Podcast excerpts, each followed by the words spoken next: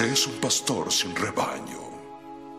¿Qué he hecho para perderlos? Mejor pregúntate qué he hecho para conservarlos. Oh, San Eleuterio de Nicomedia. El mismo que viste y habla. El valor inspira a los hombres. Yo introduje el cristianismo en Mongolia. Bueno, no pegó, pero lo intenté. Dinos, buen reverendo, ¿qué has hecho tú para inspirar la fe en los hombres? Ah, bueno, le puse alfombra nueva al vestíbulo.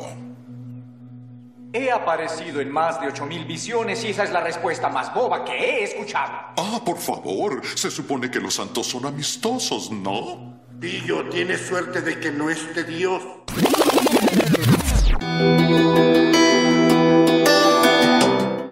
Bienvenidos a El Walla Podcast. La Biblia está llena de relatos épicos, muchos de ellos llenos de gallardía, de hombres y mujeres que según los cánones de la época representaban modelos que se debían seguir. De este tipo de historias, fábulas, parábolas, leyendas y mitos, las culturas pasadas y presentes se nutren para traspasar a las nuevas generaciones valores o enseñanzas útiles para la vida diaria. Antropólogos, sociólogos, teólogos e incluso arqueólogos concuerdan que este tipo de relatos son esenciales para transmitir una tradición de manera oral a los nuevos miembros de la tribu. Con la llegada de la escritura, algunas de estas nuevas narrativas lograron sobrevivir y otras se perdieron en el olvido o mutaron con el paso del tiempo.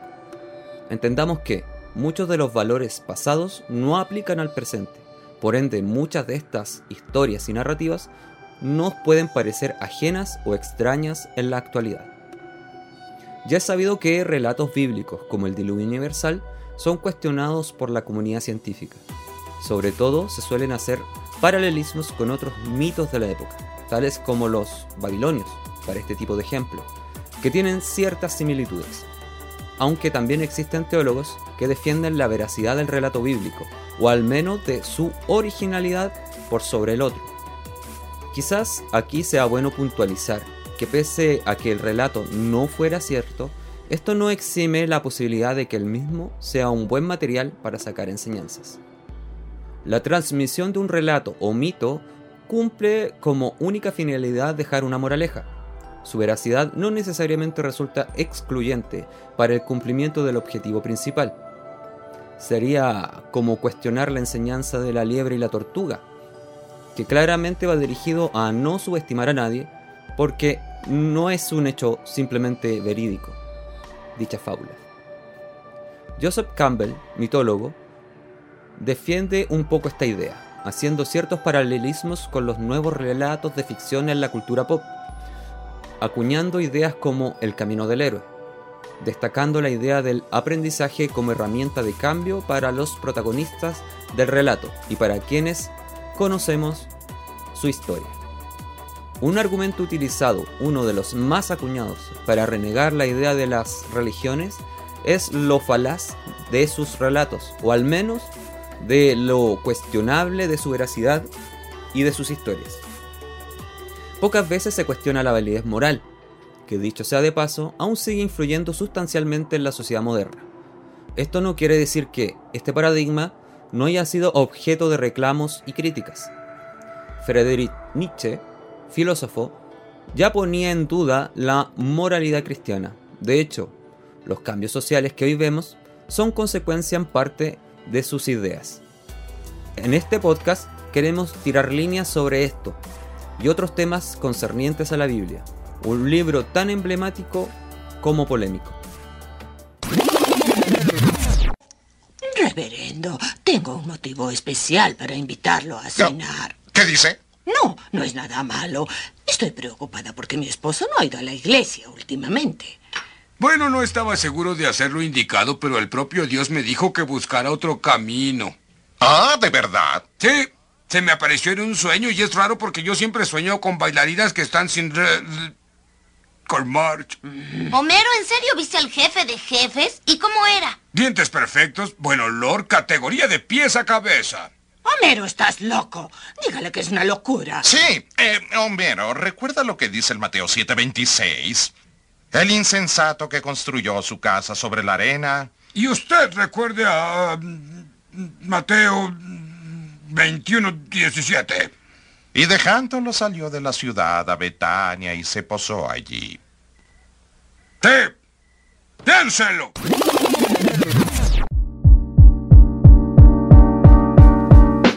Primero que todo queremos profundizar sobre un tema que suele ser recurrente en los debates o cuestionamientos de la fe cristiana. Siempre que se apuntan los dardos pareciera ser que el premio mayor es desbaratar la fe desde el campo de la veracidad de los relatos bíblicos o al menos de su autoría. Para esto nos encontramos con Jean Paul Zamora, creador del blog jpzamora.com, con quien conversaremos sobre este y otros temas. ¿Qué tal Jean Paul? ¿Cómo estás? Hola, muy bien acá. Muchas gracias por la invitación. Qué bueno. Oye, vayamos al grano, po, porque creo que hay varias preguntas que te quiero hacer el día de hoy. Démosle. ¿Ya? En, lo, que- lo primero que te quiero preguntar, y es que es una pregunta muy habitual y muy recurrente de la gente que posiblemente escucha este podcast, en tu experiencia, ¿con qué cuestionamientos te topas frecuentemente con la comunidad atea? Comunidad me refiero a personas o grupos, no me refiero simplemente a una organización, sino a personas que simplemente no creen. Mira, yo creo que va muy de la mano con aquello que tú estabas hablando en tu, en tu introducción. Tiene que ver con el aspecto sobrenatural muchas veces que hay en la Biblia. Quizás puede ser por, por los diálogos que yo tengo, donde uno de los puntos que siempre converso es respecto a la resurrección. Y ahí inmediatamente la gente como que cuestiona un poco el aspecto sobrenatural.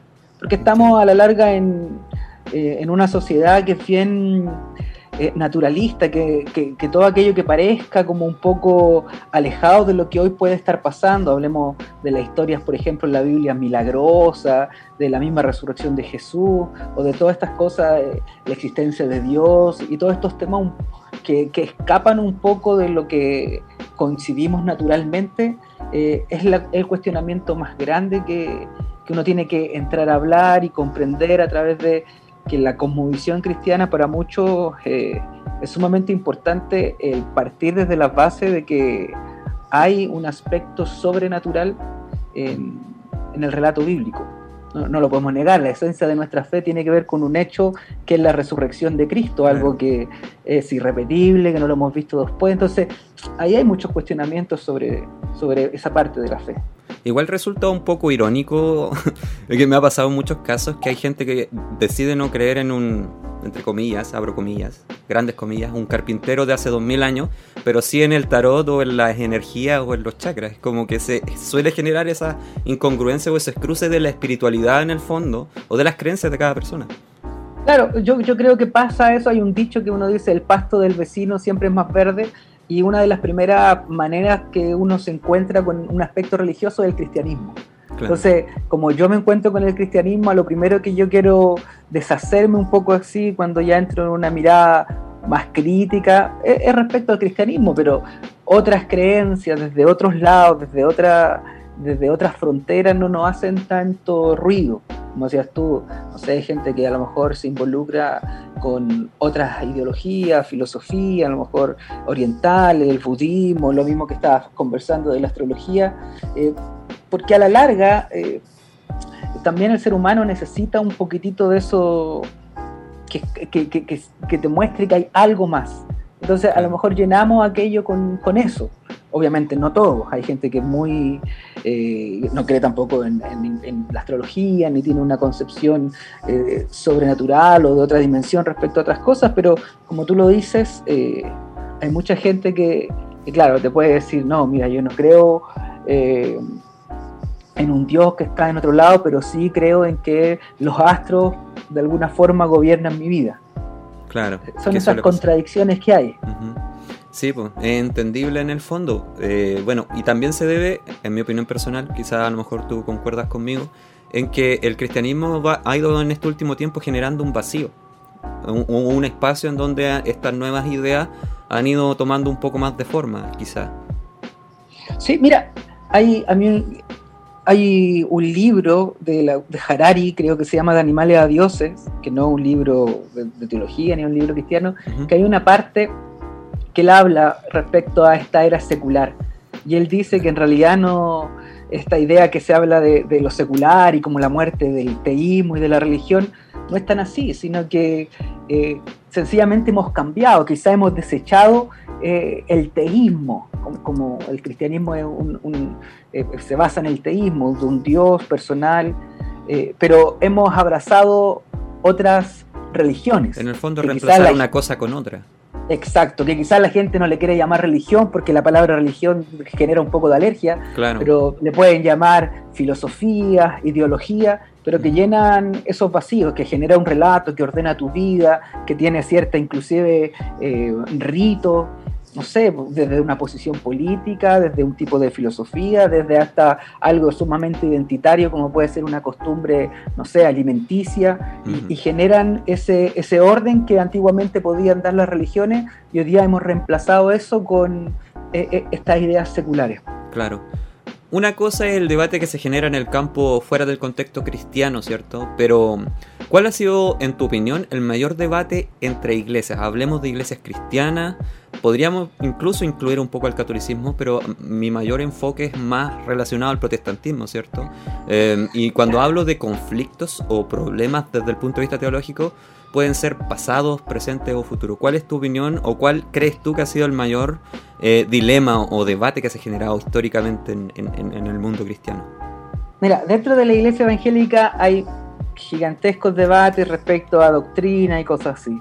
Pero si queremos hablar de algo que yo creo que puede ser muy grande y que ha abarcado el tiempo desde el inicio de la cristiandad hasta hoy y que no ha tenido un, un acuerdo o algo así, puede ser la relación entre la fe y lo público. O sea, el eterno debate entre el cristianismo y la política. ¿Hasta dónde nos metemos? Exacto, cómo opera, debemos eh, ser parte del aparato estatal, debemos aislarnos, o, la misma vertiente que esto puede llevar, o sea, el tema, no sé, hoy día está en boca el tema del aborto, cómo los cristianos mm. pueden estar desde ahí, o la pena de muerte, el uso de armas, y, y varias cosas que tienen que ver finalmente con la ética cristiana y la relación en lo público, en el debate público o, el cristianismo y la política. Yo creo que ese ha sido un debate desde el inicio del cristianismo, la relación que tenían los cristianos con el imperio romano, mm. luego cuando ya están eh, dentro del poder, cómo se comportan y así ah, hemos tenido un ciclo eterno. Claro, de, la relación entre el poder político mm. y la fe que en el fondo eso va un poquito de la mano, creo yo, hasta eh, en, la idea de hasta dónde nos metemos como cristianos en la vida de otras personas, ¿cierto?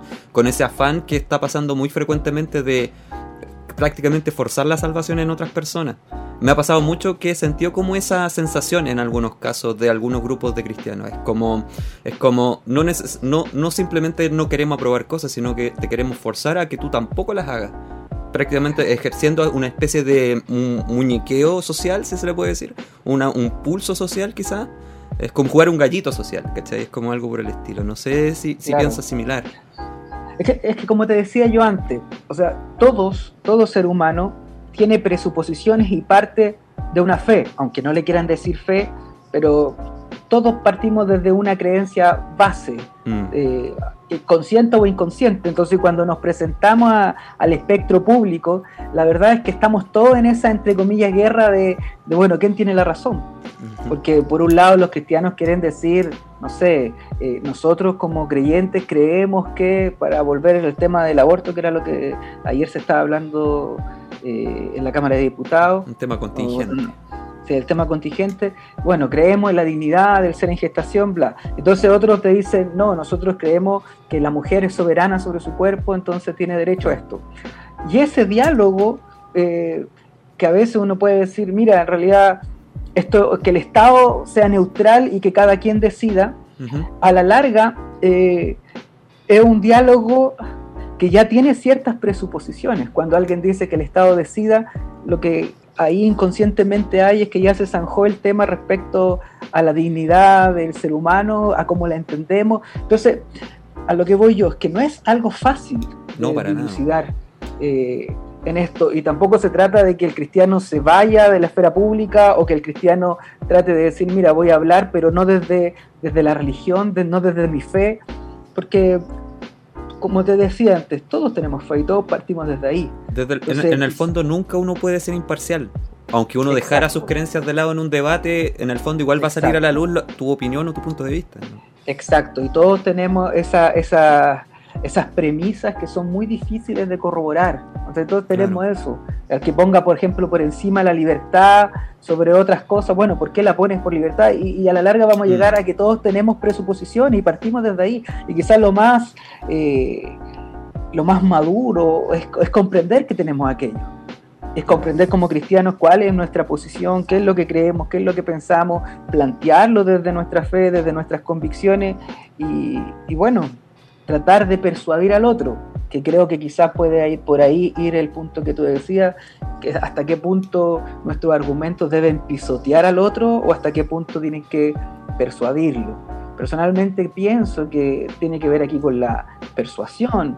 Ahora, esto no significa que esas personas se van a convertir en creyentes o en hijos de Dios ni nada por el estilo, porque obviamente aquello no es competencia del razonamiento, sino que creemos como cristianos que es una obra sobrenatural del Espíritu Santo que cambia corazones. Entonces, aun cuando viviésemos en un estado que tuviese, como no sé, su constitución fuese los diez mandamientos, eh, no sé, si pudiese hacer algo así, eso no implicaría que la gente que está bajo ese estado sean personas cristianas. Entonces, mm. Esa, es la tensión que muchas veces existe. Lamentablemente este tipo de debate se genera por no tener claro lo que es la metacomunicación en el fondo, tener esta, esta, esta claridad de decir, ¿sabéis qué? realmente hay dos puntos de vista que son disímiles y que tenemos que llegar a un acuerdo antes de tratar de imponer una cosa por sobre la otra.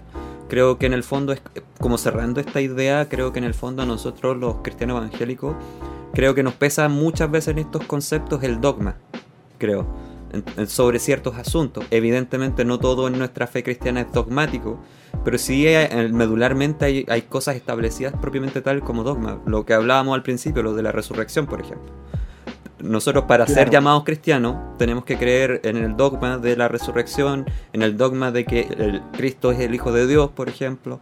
Eh, si no, no se sustentaría en el fondo lo que es ser, eh, en definición, un cristiano creyente. Como cristianismo, me refiero. Claro, de hecho, parte desde esa premisa. Ahora, obviamente han habido cuestionamientos y hay mucha gente que inclusive se siente, se percibe a sí mismo como cristiana sin creer en la resurrección o que sigue la ética de Jesús. Pero claro, en lo que llamaríamos cristianismo histórico, el grueso, eh, es parte fundamental creer en la resurrección de Cristo. Otra pregunta que te quería hacer es, eh, ¿crees realmente que el debate bíblico se sustenta en pilares de la verdad actualmente? Me refiero a si crees que la Biblia es real, es veraz, o sea, que si, no sé, te llevo al diluvio universal, por darte un ejemplo. ¿Es veraz ese hecho o tienes una visión distinta de, la, de los hechos bíblicos, básicamente?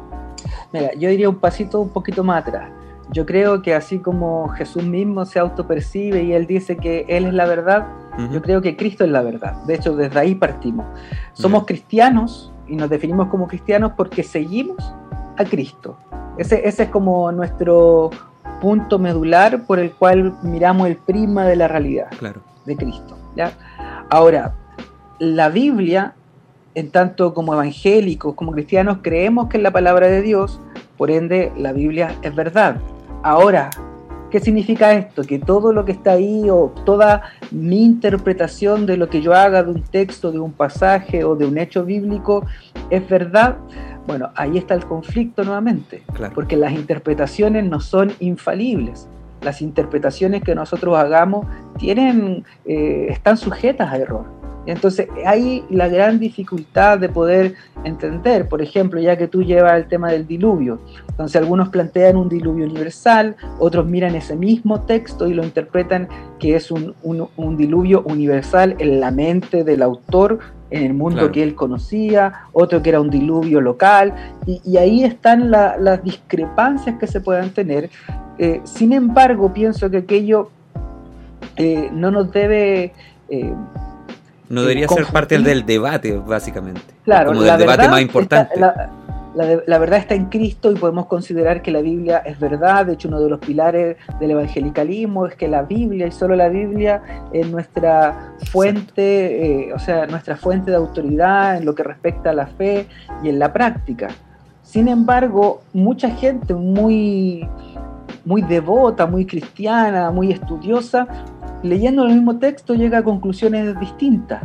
Entonces, la interpretación que uno puede hacer de un, de un texto, de un suceso, de un hecho, está sujeta también a nuestra capacidad intelectual humana, que es limitada, que, que, falla, que tiene errores, y, y, debemos reconocer aquello para también acercarnos a la Biblia, es decir, eh, Cristo es la verdad, su enseñanza es la verdad, pero hay textos en los cuales vamos a tener dificultades porque somos seres humanos que están sujetos también a, una mente limitada, a un raciocinio limitado, etcétera, etcétera. Y que responde a una narrativa de otros tiempos también y que para entenderla hay que mirarla con ese prisma, que también es un tema sumamente relevante.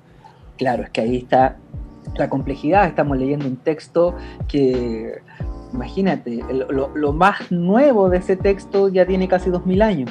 Bastante Entonces imagínate los textos del Antiguo Testamento que aún, inclusive hasta en la fecha de datación de los textos, tenemos discrepancias de cómo lo entendemos, de cuándo fueron escritos, cuándo fueron compuestos, etcétera, etcétera. Claro. Un tema importante igual a la hora de hablar de la Biblia, asumiendo la veracidad, ¿cierto?, de lo que hablábamos, eh, es cuánto de las traducciones que disponemos se apegan más al material original. ¿Cuál es tu opinión? O sea, entendiendo que no, no sé, en el catolicismo no, no, sé si existen tantas versiones de la Biblia como en el protestantismo, por ejemplo. En, en, me refiero a las traducciones desde los textos originales. A las ediciones, a las versiones. Claro, o sea, la gente eh, que posiblemente escucha este podcast y no, no, no sea creyente o no esté tan vinculado como nosotros quizás a este asunto, a lo mejor piensa que la Biblia tiene una sola interpretación o una sola traducción y que con esa se ha regido por siempre, pero en realidad hay un montón de versiones, eh, también revisiones, recontra requete revisiones, entonces hacia allá va dirigida un poco la pregunta.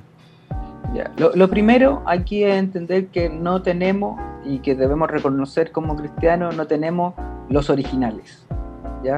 lo que se llama autógrafos, así se llama, es decir, el texto que salió del puño de la letra, no sé, de Pablo, del apóstol Pablo. Aquello no existe, se perdió por el tiempo, eh, no sé, muchas circunstancias pueden pasar, pero ese texto de puño y letra de Pablo no lo tenemos. Entiendo. Lo que tenemos sí son copias de copias. Desde el principio de la cristiandad, sobre todo mm, hablando del Nuevo Testamento, se tomó mucho valor a estos textos y lo que se hacía era que así como hoy día uno copiaría un PDF para guardarlo, bueno, ellos copiaban manualmente eh, la carta que mandó Pablo a los romanos y la copiaban manualmente, entonces se distribuyeron muchas copias alrededor del mundo antiguo y hoy día lo que tenemos son muchas copias de copias. ¿ya? Y esas copias de copias no necesariamente eran iguales todas. ¿Ya? Eh, habían algunas copias que no sé, a algunas le podrían faltar un versículo, a otras le faltaban un capítulo, unas decían Jesús, otras decían Cristo, algunos una coma por aquí, otra coma por allá, porque obviamente eh, la capacidad del escriba, el que estaba copiando, podía estar sujeta también a error. Pero el día de hoy tenemos un material eh, gigantesco, tenemos muchas copias de copias y lo que hace la gente, eh, los eruditos, la gente experta en esto, es comparar todas aquellas copias y tratar de llegar a ese original, lo más próximo, lo más cerca al original. Entonces, cuando hoy día uno lee un texto griego, eh, lo que e, ese es el resultado de este estudio, de este estudio de las cientos de copias que uno puede tener de algo, se tira un texto griego, no sé, el texto griego del Nuevo Testamento posterior a esto es lo que viene tu pregunta, es decir, todas estas versiones que uno puede tener ya en el idioma propio. Después viene la persona o el equipo que va a traducir de este texto griego al español y ahí ya tenemos el tema de las traducciones, que obviamente siempre hay una frase creo que en latín que dice que después se traduce como traductor traidor. O sea, siempre la traducción va a tener una complejidad el, traductor tiene que tomar decisiones eh, que uno, si uno fuera nativo del idioma que está leyendo, a lo mejor hubiese tomado otras decisiones. Por ejemplo, es famoso, eh, hay un Moisés, una escultura de Miguel Ángel, creo que es de Miguel Ángel, que Moisés tiene cuernos. ¿Y es por qué? Porque se toma un texto eh, de la Biblia que habla, y nosotros eh, en el lenguaje español eh, el día de hoy cuando dice que, Jos- Jos- eh, que Moisés bajó del monte y su rostro resplandecía. Esa palabra que nosotros usamos como resplandecía en algún momento se usó muy parecida a una palabra que era cuernos. Mm. Entonces, habían dos versiones, una que traducía como cuerno y otra que tra- traducía como gloria, como resplandor. Entonces, esa fue una decisión que tuvo que hacer el traductor y generó eso, generó que luego el que la leyera, el escultor, viera y dijera, ah, Moisés con cuerno y pusiera un Moisés con cuerno. Ya. Ahora, ¿a qué voy con esto? Que las traducciones tienen ciertos métodos, ciertos procesos y cierta mm, eh, énfasis y propósito. O sea, por ejemplo, cuando uno lee una Biblia traducida en el 1800 al español, eh, el español al que está traducida es un español que el día de hoy ya nosotros no utilizaríamos. Y que difícilmente se puede entender en algunos casos. Claro, imagínate el, el español de Cervantes. Sí. ¿ya? La, la más famosa hoy día en el mundo evangélico es la Reina Valera de 1960. Y que ya es eso compleja. significa 60 años. Sí. O sea, y donde el lenguaje también ha cambiado, porque el lenguaje es dinámico, va avanzando y eso. Y también tiene que ver con otras dos cosas, que por ejemplo hay algo que se llama la traducción formal y la traducción dinámica. Que es la formal, es tratar de estar apegado palabrita por palabrita al original en el griego y traducirla de esa manera. Lo que a veces pudiese ser inclusive eh, poco natural para nuestra lectura. Poco y hay otra que... ¿Ah? Poco fluido en el fondo. Sí, poco fluido. Y hay otra que es la traducción dinámica, que lo que busca es traducir la idea de esa porción. Entonces, de ahí que tienes distintas versiones. Hay algunas que van a querer tener ese, ese sabor a Reina Valera y te van a traducir como en un español antiguo que ya nosotros ni usamos. Cuando habla de vosotros sois la Claro. luz del mundo. O sea, nadie te habla así. Y otros que van a querer actualizar el lenguaje y van a decir ustedes son la luz del mundo. Claro. ¿ya? Otros que van a querer traducir palabrita por palabrita al español y otros que van a querer traducir la idea. Unos textos que van enfocados más al, al estudioso de la Biblia y que tratan de ser casi lo, más exacto y otros que van enfocados, no sé, pues, a, adolescentes, a jóvenes y que tienen un lenguaje que quizá no sería la traducción perfecta, pero tiene el propósito de poder entregar el mensaje a niños y adolescentes que no van a tener, eh, para que no se aburran o no vean tan lejanas palabras que a nosotros, ya para mi generación, hablar de menester ya es algo bien raro. Entonces, e- eso es. Por eso es que tenemos tantas versiones, porque hay distintos propósitos, hay distintas metodologías y inclusive hay distintas bases eh, del texto eh, en el idioma original que se ocupa.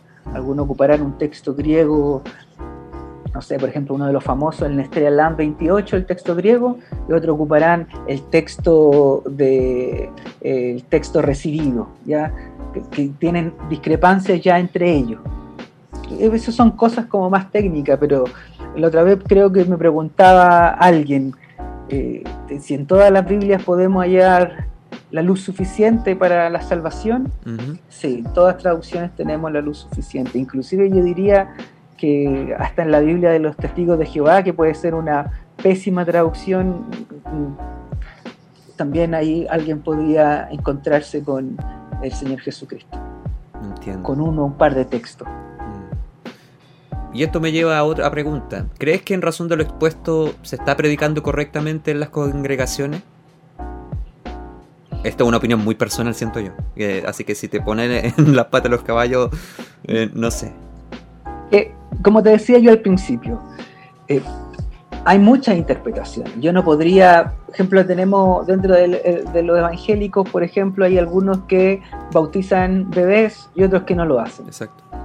ambos grupos son sumamente contradictorios porque no puede existir eh, dos verdades al mismo tiempo. No es que se bautizan solo los bebés, o sea, bebés y los otros no bautizan bebés. O sea, uno de los dos está errado. Ambos están leyendo la misma Biblia, ambos han, han hecho un esfuerzo gigantesco por estudiarse el pasaje, a lo mejor lo estudiaron en griego, se metieron ahí al hebreo, al arameo, pero aún así llegan a conclusiones distintas. ¿ya? Entonces, ¿se está predicando? Yo diría que sí. Eh, hay ciertas dificultades, claro que sí, y también hay ciertos charlatanes, también. Entonces, es muy amplia esa pregunta. En general, uno podría decir, ¿se predica la palabra de Dios? Yo creo que, que- que la palabra de Dios se predica. Se predica bien ahí ya podremos entrar a ciertas dificultades. ¿Y tú qué, tú, en tu opinión, tú crees eh, que esta situación se debe a, algo en particular o a factores particulares? Ponte tú, por darte yo un ejemplo, siento que en congregación en donde se malinterpreta la palabra, generalmente hay muy poca formación académica, por ejemplo. Sobre todo suele ah. pasar en los barrios de estratos sociales más bajos. Pero hay una gran labor social detrás. Pero sí hay una manera de predicar la palabra que lamentablemente es un poquito más deficiente. Pasa, pasa, yo creo que sí, pasa porque no hay preparación, pasa porque no hay un entendimiento de cómo uno puede interpretar la Biblia, cómo debe leerla, cuál es el proceso, pasa también porque a veces hay un, un, sectarismo o grupos muy cerrados, entonces yo creo que quizás soy muy idealista, pero si comprendiéramos en algún momento que los cristianos somos un cuerpo que tiene diferentes funciones y nos escucháramos un poco más, eh, claro, probablemente esa persona que tú decís hacen un trabajo social sumamente importante y están metidas ahí donde las papas queman, como se dice un buen chileno. Eh, escucharan a otras personas que a lo mejor han dedicado más su vida al estudio de la Biblia, pudiesen entre los dos también crecer y la iglesia sería algo distinto. Pero claro, están también esos recelos denominacionales de las iglesias, los conflictos y también, como te decía, también están estas personas que se aprovechan y, y, que a sabiendas de que están interpretando mal, a sabiendas que, que están tergiversando la Biblia, lo hacen y lamentablemente se ponen el título ahí de cristianos, de evangélicos y a veces eh, entran todos en ese saco. Y yo diría que incluso hay, hay un tercer factor en donde la gente que predica erróneamente se cree a pie junto lo que está haciendo, como revelación divina prácticamente.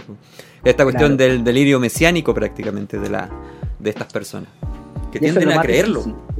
Es sumamente difícil, lo mismo lo que se estaba hablando en el punto anterior. Yo me acuerdo que en alguna vez tuve algún diálogo con alguien y yo le y él me decía que la Reina Valera 60 es la única Biblia real yo le explicaba pues que todo el proceso y, toda esta lata que te di un poquitito antes y, casi que di puntitos nomás.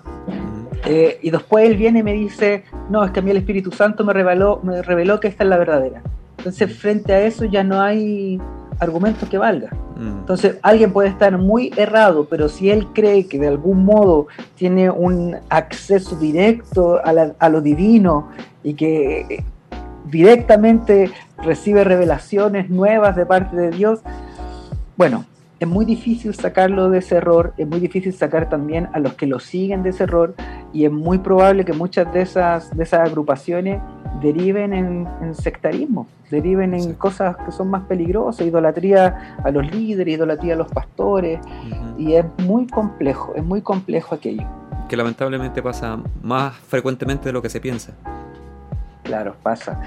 Una de las cosas que pasó en la reforma era eh, un poco tratar de decir nuestra autoridad es Cristo, quien se ha revelado en la escritura, entonces nuestra autoridad va a ser la Biblia. Eh, ¿Por qué? Porque se han equivocado los concilios, se han equivocado los papas, se han contradecido y quitando un poco de ese pedestal tan alto que había de algunos líderes religiosos. Pero pasó el tiempo y, y hoy día muchos pastores eh, muchos que se denominan apóstoles, etcétera, etcétera, pasan a tomar ese lugar. Entonces, en vez de abandonar el papado, nos creamos un propio miles, de papados. y, miles de papas que se contradicen entre ellos. Entonces, de ahí que también la importancia de que los creyentes eh, también profundicen en su fe. Mm. Es una responsabilidad también, eh, es un deber, porque obviamente podemos ser arrastrados cualquiera por por el error, por los engaños, y si uno no está bien cimentado en lo que cree, pucha, te pueden pasar gato por liebre, y con todo el amor a Dios que tú tienes, puedes estar defendiendo a, a, un, a una persona muy errada. Exacto. Claro. Eh, ¿Crees que en la actualidad la moralidad de la Biblia es un buen eje para la construcción de las culturas y sociedades? Es un, sociedades?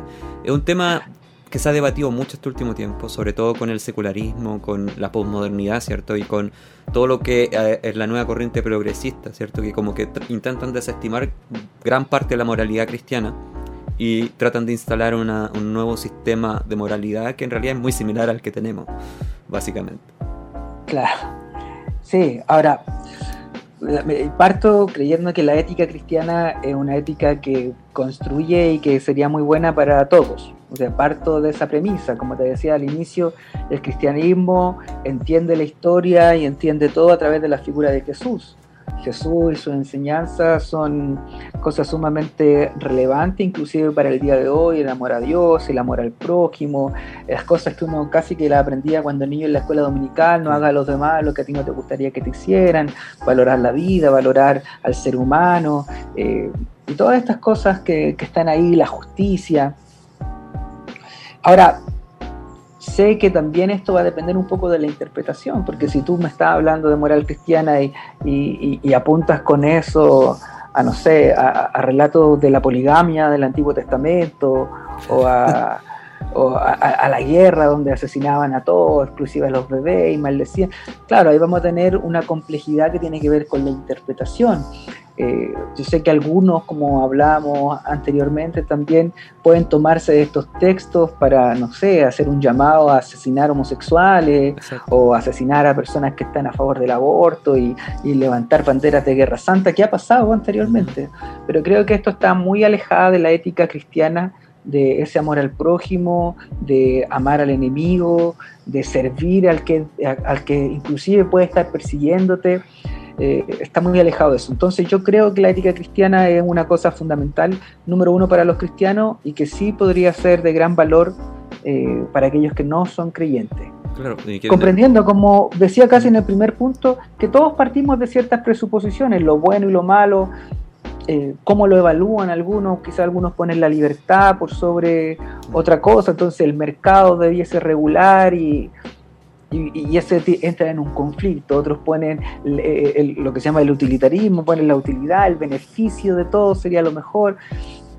Bueno, los cristianos creemos que Cristo es que nos enseña la verdad y a través de él podemos también eh, fortalecer nuestro alrededor, eh, traer la paz, la armonía, el amor, eh, las virtudes y todo aquello que, que uno puede ya ver en, el Nuevo Testamento y todo esto. Quizás la gente eh, se queda con el concepto de moralidad cristiana con lo que tú expusiste, ¿no? Y con algo tan simple como lo que pasa con algunas congregaciones, ¿no? Que piden como normas de etiqueta y vestuario y que se queda como eso parte de la moral cristiana que pasa mucho con el género femenino, mucho también con esto de que la mujer debe pelo largo, no pelo corto, el hombre pelo corto, no pelo largo.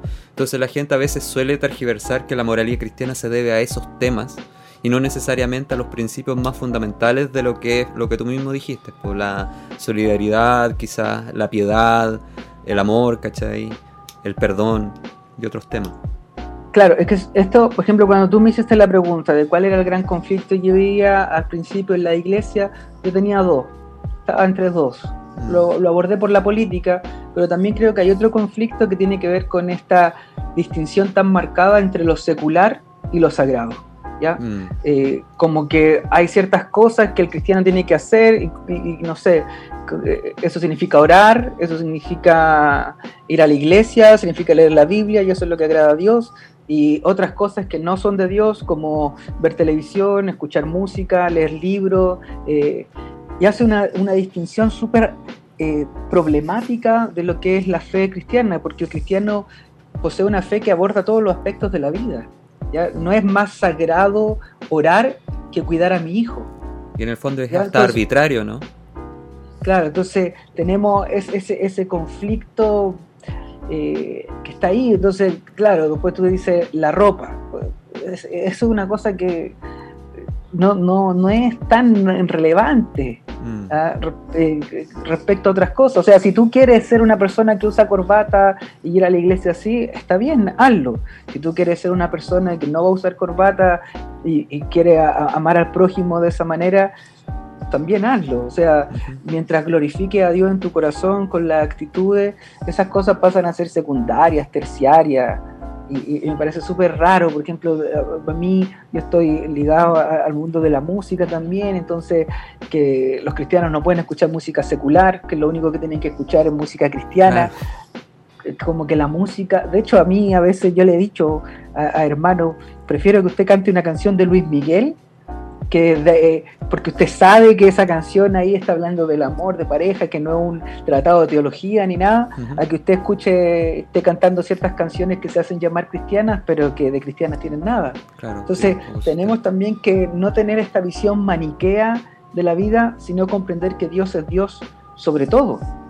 Eh, no solamente sobre los días domingo, sino que también es el Señor de mi trabajo, de mi familia, de los momentos de ocio, de los juegos, de las páginas de internet que visito, de la televisión, eh, y de todo podemos inclusive encontrar algo ahí que deriva de la gracia del Señor.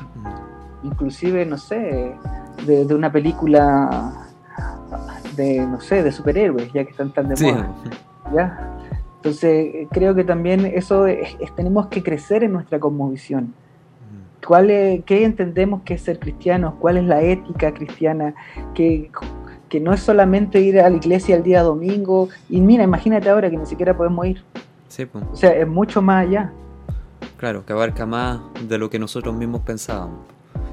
Claro. Mm. Entonces tampoco limitar, por ejemplo, en la discusión pública, eh, el debate solo y exclusivamente al tema de lo que se ha llamado la agenda valórica, que si bien es relevante y es importante para los cristianos, pero no, se, no está solamente ahí, no solamente el valor está en el aborto, en la adopción homoparental, sino que también hay muchos otros aspectos de la sociedad donde los cristianos tenemos algo también que decir. Claro, y que suele categorizar el cristiano, pues, como de lo más peor a lo menos, menos relevante o menos grave también.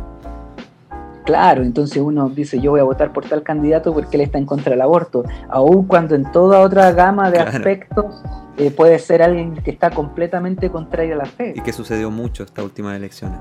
Entonces hay que tener ahí también una comprensión más allá. Mm. Eh, yo lo, lo veo en el caso de, de- ya que es más ajeno lo que pasó con Donald Trump y como Mm. algunos veían que él era la figura un poco mesiánica. Sí, pues, Eh, muchos cristianos levantaron banderas por él, que era el enviado de Dios, y, y- y- y luego pasa lo que pasa. mm. Eh, entonces también uno tiene que tener eh, la suficiente, el suficiente discernimiento para comprender que, bueno, esos candidatos son seres humanos, son falibles, eh, nuestro rey es Jesucristo, nuestro guía moral es Cristo, de quien aprendemos es Él, y, y- y- y vamos trabajando peldaño a peldaño porque también nosotros mismos somos falibles. Te quiero llevar a un tema que tiene que ver con el canuto promedio y la Biblia. ¿Cuáles son los mayores problemas que un creyente enfrenta, en tu opinión, a la hora de interpretar la Biblia y cuánto de ello debería ser aceptar simplemente su literalidad? Me refiero a que hay gente que cree que la Biblia prácticamente es lo que hablábamos al principio, de que la veracidad es la- prácticamente la literalidad del versículo. Yo creo que lo que, lo que uno debe partir, eh, obviamente uno puede profundizar muchísimo más, pero lo- la, la primera aproximación a la Biblia sería entender la Biblia en el contexto. ¿Qué hablamos cuando se habla de la Biblia en el contexto? Lo primero y quizás más obvio es que un texto eh, bíblico que está en Filipenses 18, eh, o sea 1.18, eh, su contexto es Filipenses 1.17 y 1.19. ¿Ya? Porque, por ejemplo, estamos acostumbrados al que saca el pancito de vida y, Claro. lee un texto y ahí interpreta lo que quiera, ¿ya? porque está desligado de, De todo contexto. de su, con- de con su contexto. Si tú te vas a leer, no sé, El Principito, te tocó leerte El Principito para el colegio. Ujú. Tú no abres el libro El Principito en cualquier hoja, pones un dedo ahí y dices, ah, ya me leí el libro porque leí una oración. Claro. No, ese tiene un contexto, etcétera. Ahora, luego de ese contexto, obviamente hay un te- contexto mayor que vendría siendo el libro en sí, Filipenses. Y después otro contexto mayor que vendría siendo el Nuevo Testamento. Y después el otro contexto mayor, el Antiguo Testamento. Y entonces, partiendo desde ahí, uno puede apreciar textos en el Antiguo Testamento que uno lo ve después en el alúa en el Nuevo Testamento y uno va diciendo, ah, eh, eh, esto tiene, aquí se le da más luz, más profundidad, ahora lo puedo entender mejor. Eh, y aún así hay otro contexto que a lo mejor es mucho más complejo de acceder, que tiene que ver con el contexto cultural de, de la Biblia misma. ¿ya? Mm. Hay muchos textos que para nosotros son bien raros, pero si uno accediera, no sé, pues a leer un poco de historia, a, a ver inclusive quizá la geografía del lugar, uno podría enriquecerse aún más con esto. Y muchas de las grandes discusiones respecto a la Biblia a veces no voy a decir que todas, porque como te dije, inclusive eruditos muy importantes llegan a conclusiones distintas, pero muchas veces tienen que ver porque leemos los, los textos fuera de contexto. Interpretamos ciertos textos como que me estuvieran hablando a mí en el siglo XXI, cuando iban enfocados a un pueblo a, un grupo de personas en el primer siglo en, Asia Menor, que, entendían las palabras de otra manera, que tenían otra manera de comprender. Y eso, eh, un ejemplo fácil que a veces les pongo eh, a los hermanos en la iglesia cuando hablamos de esto, es cuando, por ejemplo, eh, se toman de un texto de Jeremías cuando dice, clama a mí y yo te responderé y te mostraré cosas ocultas que tú no conoces. Entonces dicen, oh, el Señor me está diciendo a mí, Jean Paul del siglo XXI, que ore y Él me va a revelar. Entonces yo no necesito eh, estudiar, no necesito historia, sino que el Señor me va a revelar a mí mismo. Yo le digo, ya está bien, usted se lo está tomando ese directo ahora usted. Ahora, cuando usted lee eh, la historia del joven rico, que Jesús le dice, anda y todo lo que tiene, vende y dáselo a los pobres, ahí usted sí dice, ah, no, ese texto no es para mí, ese texto es para el joven rico. Ah, entonces ahí entiende el contexto. Es importante entender el contexto y que cuando uno ya entendió el contexto y puede entender la enseñanza que está tratando de entregar el autor de ese texto, luego que ya entendimos eso, aplicar, es decir, ¿cómo aplico esto hoy en el siglo XXI a mi vida?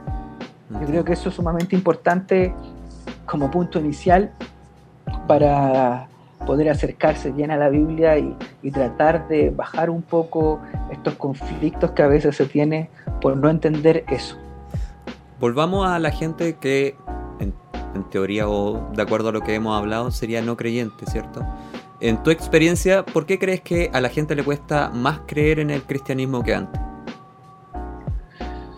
Mira, yo no sé, como te decía anteriormente, si le cuesta creer más en el cristianismo que antes. Quizás antes el cristianismo tenía una hegemonía cultural sumamente importante.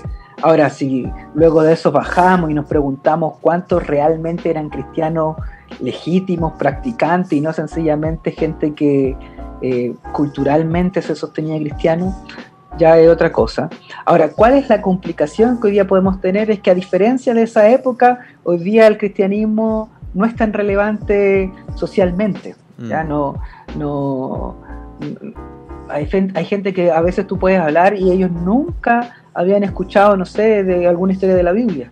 Cosa que para uno que nació eh, escuchando de esto sería tan normal, pero hay gente que nunca sabía de eso. Eh, que su manera de entender y de comprender la realidad no está angelada a una visión cristiana que a lo mejor antes era eh, la visión por excelencia, sino que tenemos más estas perspectivas seculares, perspectivas eh, económicas de la vida, eh, otro tipo de perspectivas que ganan, ganan terreno. Entonces, de ahí es que la complejidad. Y además también podríamos anclarlo un poco a lo que hemos hablado durante toda este, esta conversación, y es que muchos cristianos no tienen tampoco las herramientas para poder dialogar con otras personas.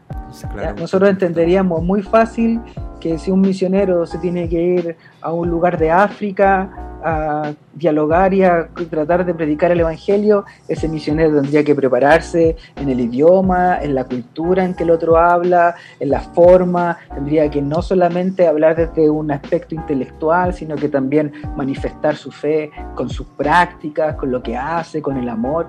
Y eso a veces no lo vemos siendo que también nosotros como cristianos en el siglo XXI, en las ciudades, estamos insertos en un mundo donde las otras personas son como esos pueblos distintos, donde también tenemos que aprender su lenguaje, donde también tenemos que aprender mm. qué es lo que piensan y sobre todo donde lo que más va, pienso yo, a generar eh, atención va a ser el manifestar nuestra fe a través de nuestros actos, a través del amor.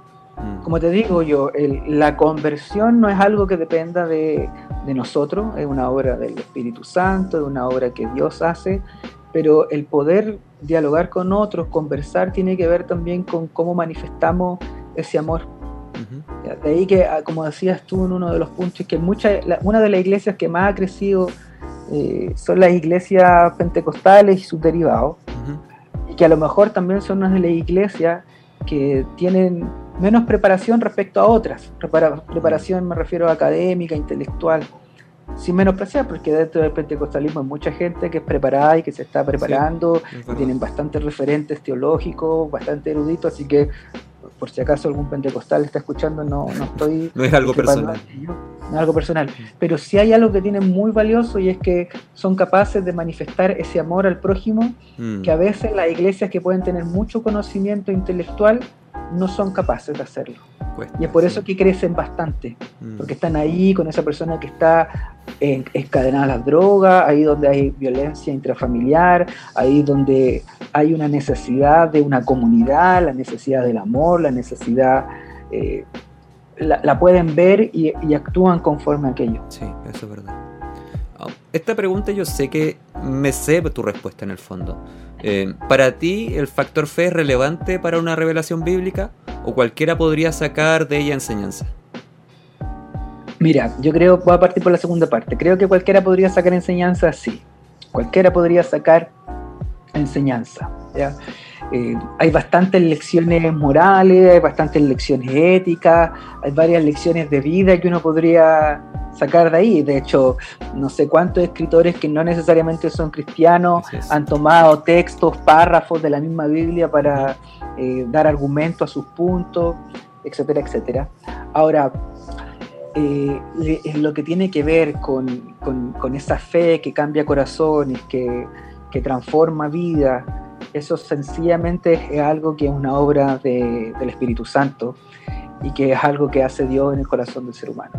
El, texto clásico que uno puede comprender esto es cuando Pedro le dice eh, a Jesús que Él es el Mesías, que Él es el Cristo, y Jesús le dice, mira, esto no te lo reveló carne ni sangre, sino el Señor.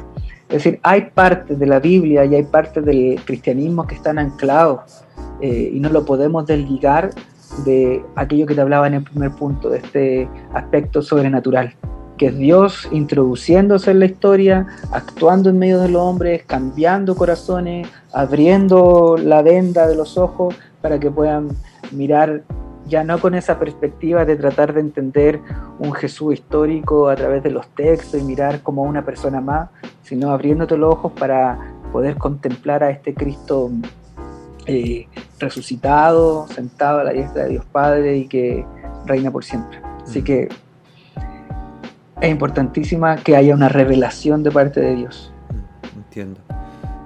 Ya estamos cerrando la entrevista, pero quisiera terminar eh, preguntándote si tuvieras que dejar un mensaje o consejo para quien desea involucrarse más en la Biblia, me refiero ya a, no sé, dedicarse como a la academia de esto mismo. ¿Cuál sería?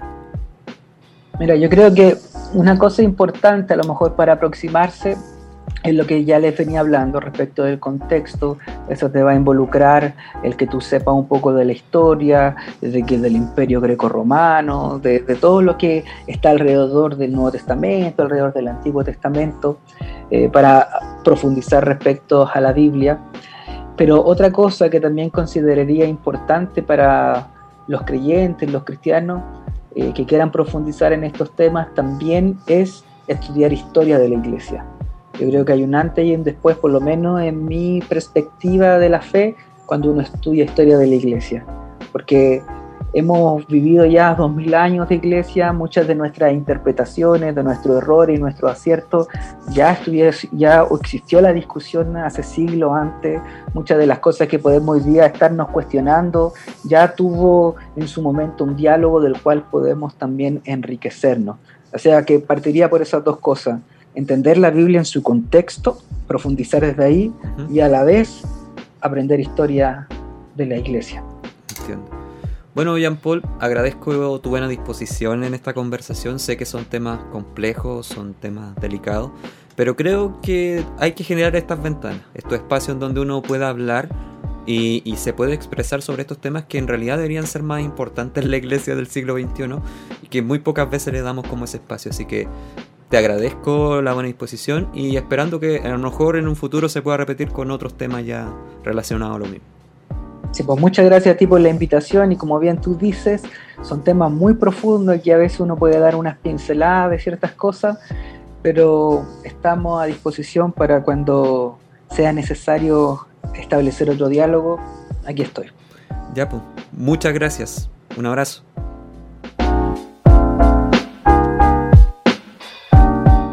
Recuerda, este podcast no pretende ser una herramienta educativa, aunque en este capítulo nos acercamos bastante, sino dar contexto a las críticas, a las dudas y, por qué no, a, a los curiosos que desean saber más de este extraño pero hermoso mundo religioso. Mantente al tanto de los estrenos quincenales. Por mi parte me despido. Un abrazo.